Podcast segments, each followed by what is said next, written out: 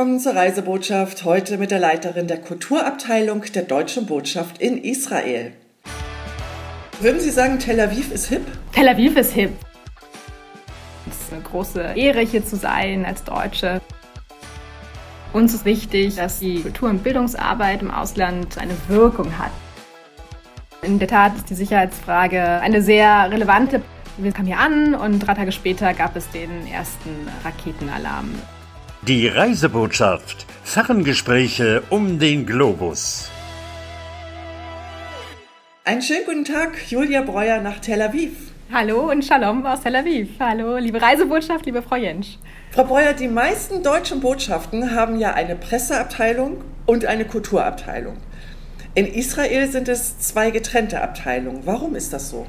Unsere Aufgaben hier sind wirklich wahnsinnig vielfältig und deswegen haben wir da zwei verschiedene Abteilungen, denn hier ist die Kulturarbeit äh, neben der klassischen Kulturarbeit, in der wir Künstler aus Deutschland, Künstlerinnen einladen, ähm, Autorinnen, Schriftstellerinnen, ähm, geht es auch um die Bereiche der, der Holocaust-Erinnerung.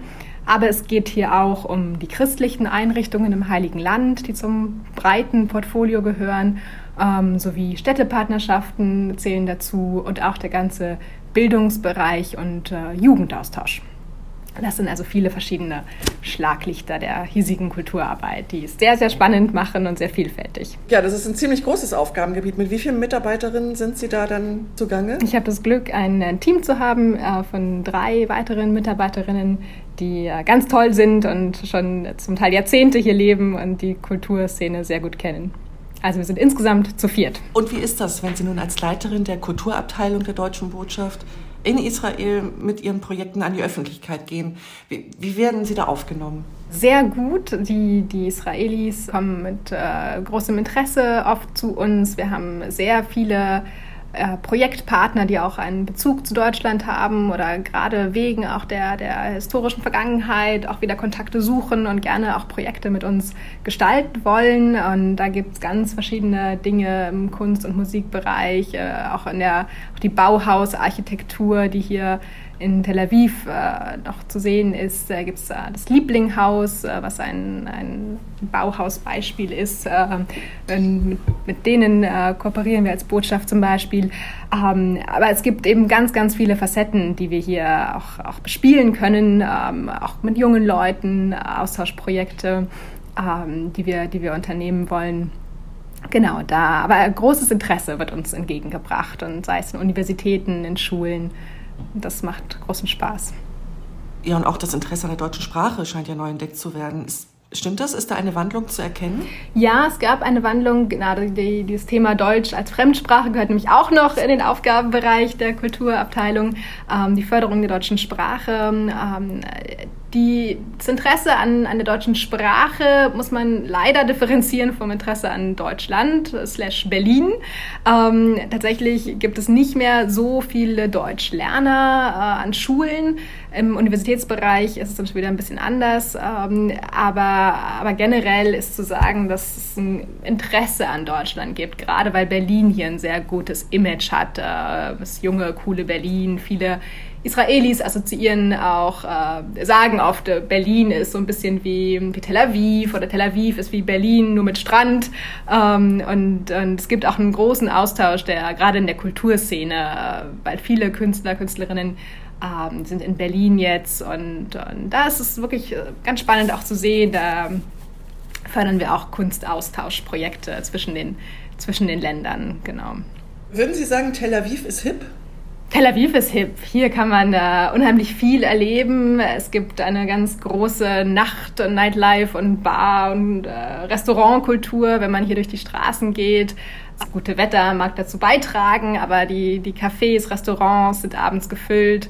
Also es ist ganz, äh, ganz toll, ja. Man kann hier ganz, ganz gut äh, Kultur genießen. Es gibt eine breite Museenlandschaft, Kunst, Kultur, Galerie, Szene. Und inwieweit mischen Sie dann damit mit Ihren Projekten? Für uns als Deutsche Botschaft geht es natürlich auch in der auswärtigen Kultur- und Bildungspolitik darum, Räume für Begegnungen zu schaffen. Es geht nicht nur darum, deutsche Künstlerinnen einzuladen, die hier dann mal einen Tag performen performen, sondern uns ist auch wichtig, dass die Kultur- und Bildungsarbeit im Ausland einen, einen Impact, eine, eine Wirkung hat. Und So fördern wir zum Beispiel auch äh, ganz bewusst äh, Projekte wie äh, als Beispiel ähm, Hagal Chili, das ist eine Organisation, zu Deutsch die Welle des Lebens, die Jugendliche zusammenbringt aus verschiedenen Communities. Äh, in Israel gibt es die jüdische Community, die arabische Community, auch die völlig äh, säkuläre Community. Und oft ist es so, dass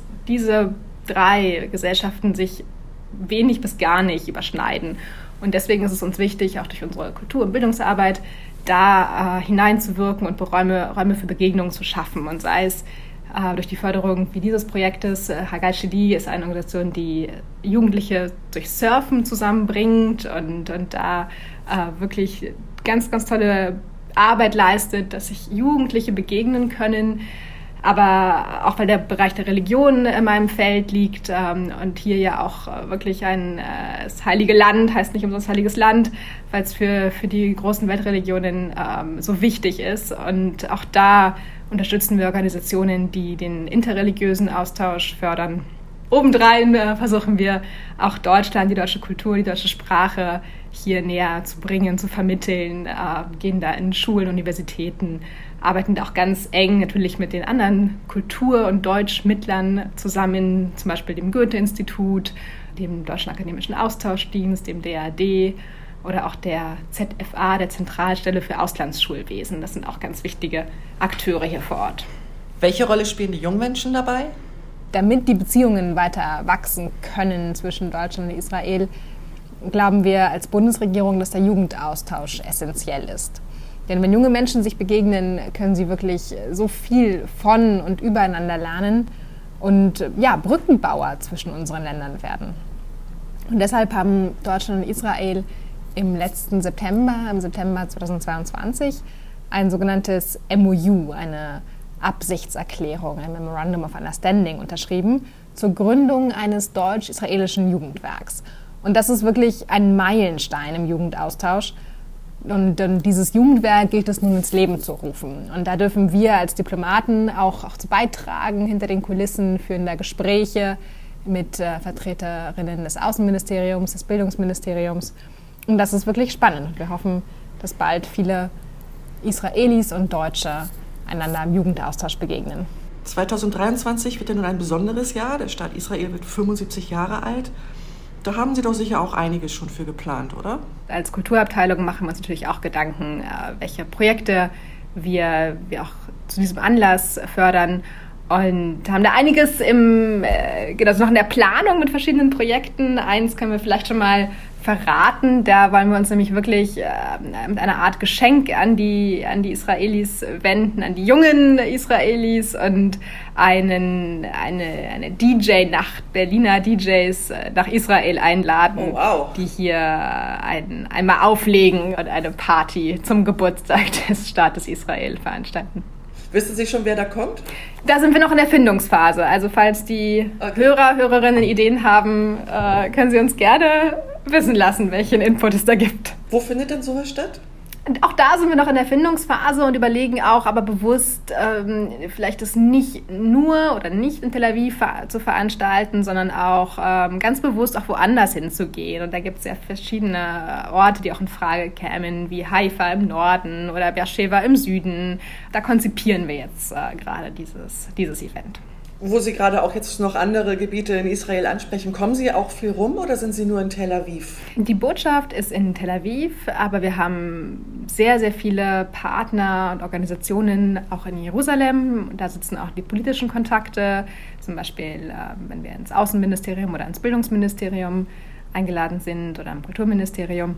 Ähm, aber auch viele Projektpartnerkontakte wie das Leo Beck Institut oder die Jerusalem Foundation, Yad Vashem, äh, wo wir oft äh, enge Kontakte auch haben und oft mit Delegationen auch hingehen. Das ist alles im, im, in Jerusalem. Und darüber hinaus bin ich auch ab und zu im Norden.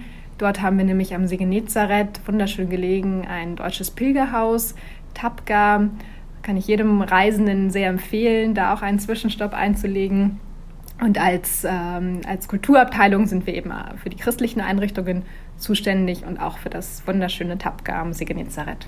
Sie sagten eingangs, dass zu Ihrem Aufgabenbereich alle christlichen Einrichtungen gehören.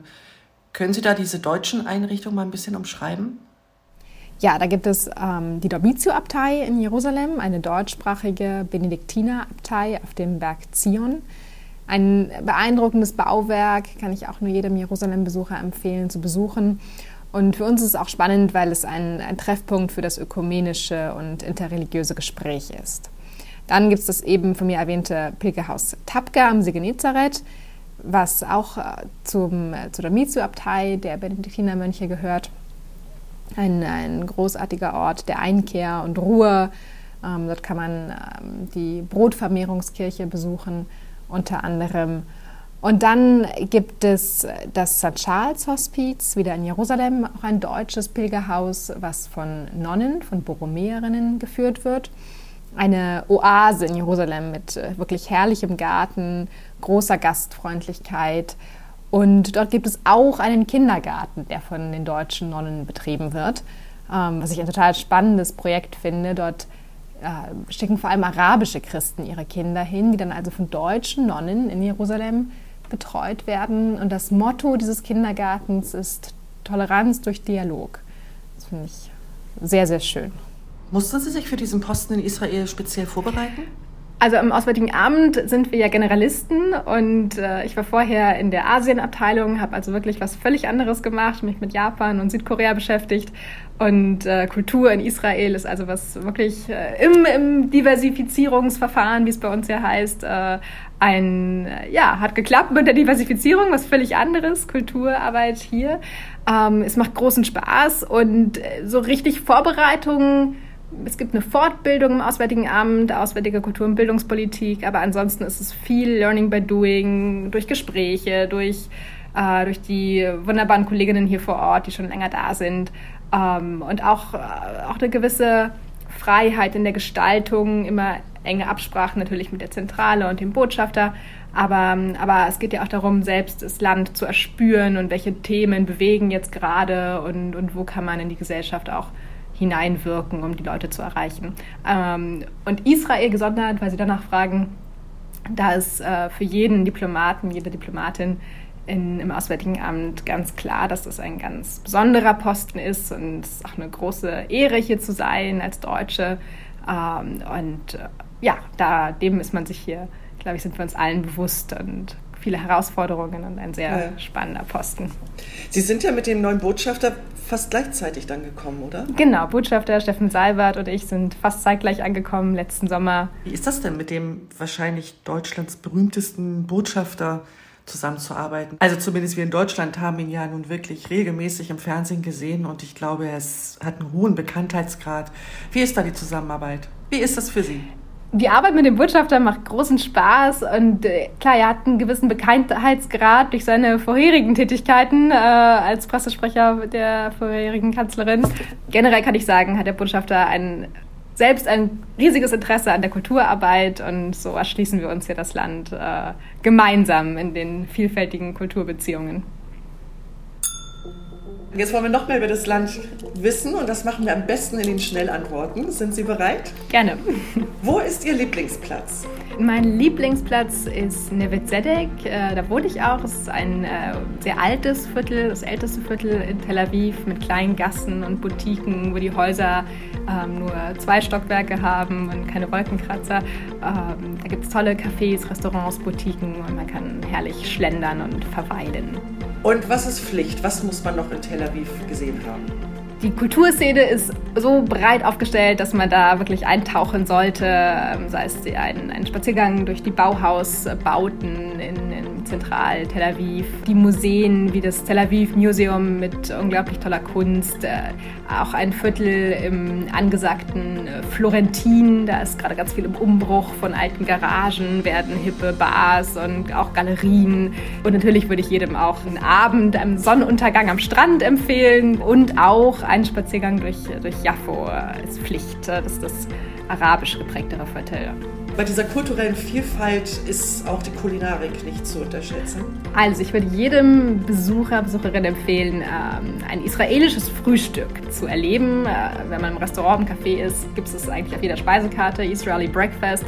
Und dazu gehört in der Regel auch äh, eine Chakchuka. Und Chakchuka ist ein ganz tolles Gericht aus Tomaten, Paprika, lange köchelt mit vielen Gewürzen. Dann kommen noch Eier rein, vielleicht noch mit einem frisch gepressten Orangen- oder Granatapfelsaft. Und so kann der Tag gut starten.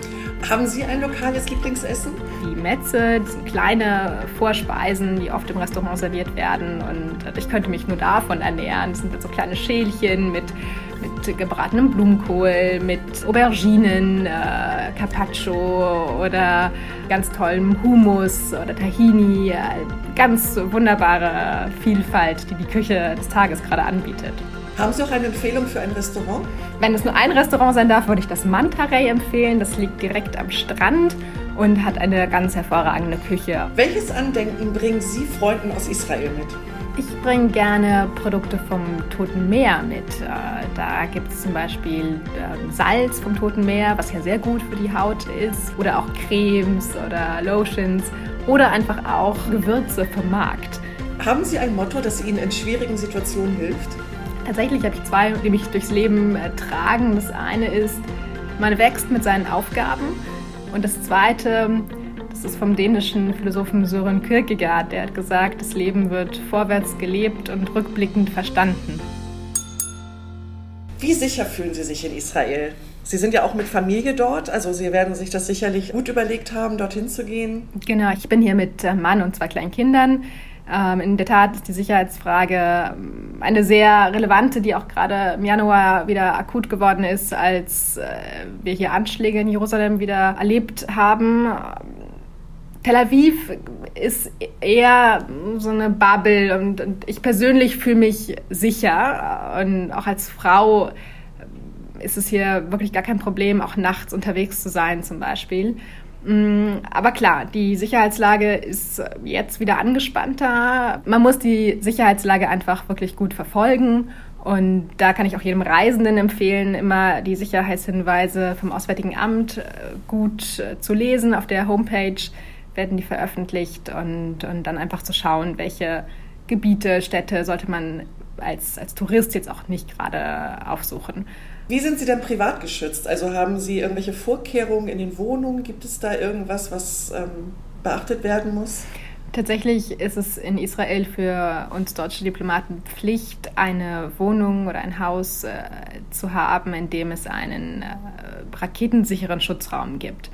Denn äh, Israel hat den Iron Dome, aber ab und zu gibt es einfach hier Raketenalarm, wenn, wenn Israel beschossen wird mit Raketen aus dem Gazastreifen oder auch aus dem Norden, ähm, dann ist es wichtig, dass wir hier einen, einen raketensicheren Raum, ein Shelter haben, auf Hebräisch Mamad. Und, und das war zum Beispiel ein Kriterium in der Wohnungssuche, dass wir nur Wohnungen anmieten dürfen, die so einen, einen Schutzraum haben. Mm, und tatsächlich haben wir das auch kurz nach unserer Ankunft äh, einmal durchexerzieren müssen. Wir sind, ähm, kamen hier an und drei Tage später gab es den ersten Raketenalarm im August 2022. Allerdings waren wir da gerade nicht in der Wohnung mit dem raketensicheren Raum, sondern am Strand mit den Kindern. Und dann äh, waren wir doch sehr überrascht von einem wirklich äh, ja, unglaublich ähm, lauten Alarm, der dann am Strand ertönte und plötzlich äh, bewegte sich dieser ganze Strand, alle Menschen rannten und, und suchten irgendwo Unterschlupf, wo es sicher war. Wir sind einfach mit der Menschenmasse mitgerannt und waren dann kurz darauf in einem Unter Untergrund-Parkhaus am Strand. Und es war sehr, sehr eindrücklich, wie sich so viele Menschen da in Bewegung gesetzt haben, aber auch eindrücklich, weil sie nicht panisch waren.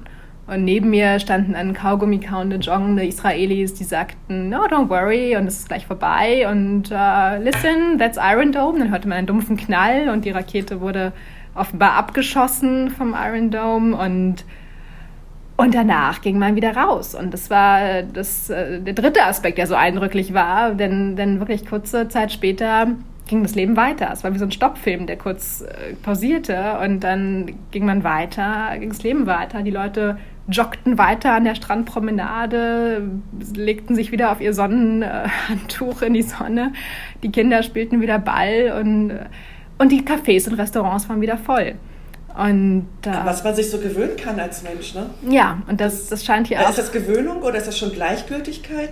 Ich glaube, die Israelis wissen, dass sie damit einfach umgehen müssen, dass es hier momentan dazugehört und ja, dass man, dass man damit zu leben gelernt hat. Ja. Dass das Leben weitergehen muss. Ja. Und das ist auch äh, ja. ja. ein ganz beeindruckender Aspekt dieser Mentalität, ja. Das muss ja auch dann wirklich einen Eindruck bei Ihren Kindern hinterlassen haben, oder? Wie, wie alt sind die? Wie haben die das? Ja, unsere Kinder sind zwei, äh, die sind zwei und vier, beziehungsweise damals äh, genau gerade mhm. zwei und vier geworden und den haben wir das ehrlich gesagt nicht erklärt. Also wir, für uns kam dieser Alarm auch sehr überraschend und dann dachten wir beim Rennen in, den, in das Parkhaus äh, den Nahostkonflikt jetzt in 30 Sekunden den kindgerecht zu erklären. Wir haben dann tatsächlich gesagt, das ist äh, ein Gewitter und wir müssen uns jetzt schnell unterstellen und das war dann auch erstmal okay und seitdem haben wir das auch nicht, äh, dieses Prozedere nicht mehr wiederholen müssen. Aber auf mhm. kurz oder lang werden wir den Kindern das wahrscheinlich ähm, auch noch erklären. Ja, da wünsche ich Ihnen, dass Sie solche Momente nicht mehr so oft haben, sondern dass die guten Momente überwiegen. Und das scheint ja momentan der Fall zu sein. Ich habe das Gefühl, Sie sind ganz glücklich mit dem, was Sie da tun. Ja, es ist eine ganz, ganz tolle Arbeit hier in Tel Aviv im Kultur- und Bildungsbereich. Der macht großen Spaß, weil man auch so viele spannende Menschen kennenlernen darf. Und, und mein Team ist, ist großartig und wir haben viele tolle Ideen für das neue Jahr. Die gehen wir jetzt mit vollem Elan an. Und ich danke Ihnen, dass Sie schon einige davon mit uns geteilt haben. Und ich bin sehr gespannt, wie es weitergeht bei Ihnen mit diesem besonderen Jahr. Vielen Dank und Toda Rabba, wie man auf Hebräisch sagt. Und dann bis bald. Vielen Dank für die Einladung. Bis bald. Tschüss. Tschüss. Abonniert doch einfach die Reisebotschaft und ihr verpasst keine Folge. Solltet ihr noch überlegen, Schreibt mal einfach eine Mail, was euch gefällt und was nicht. Mail at reisebotschaft.com und außerdem freue ich mich natürlich immer über Bewertung und über Sterne. Bis zum nächsten Mal, eure Frauke.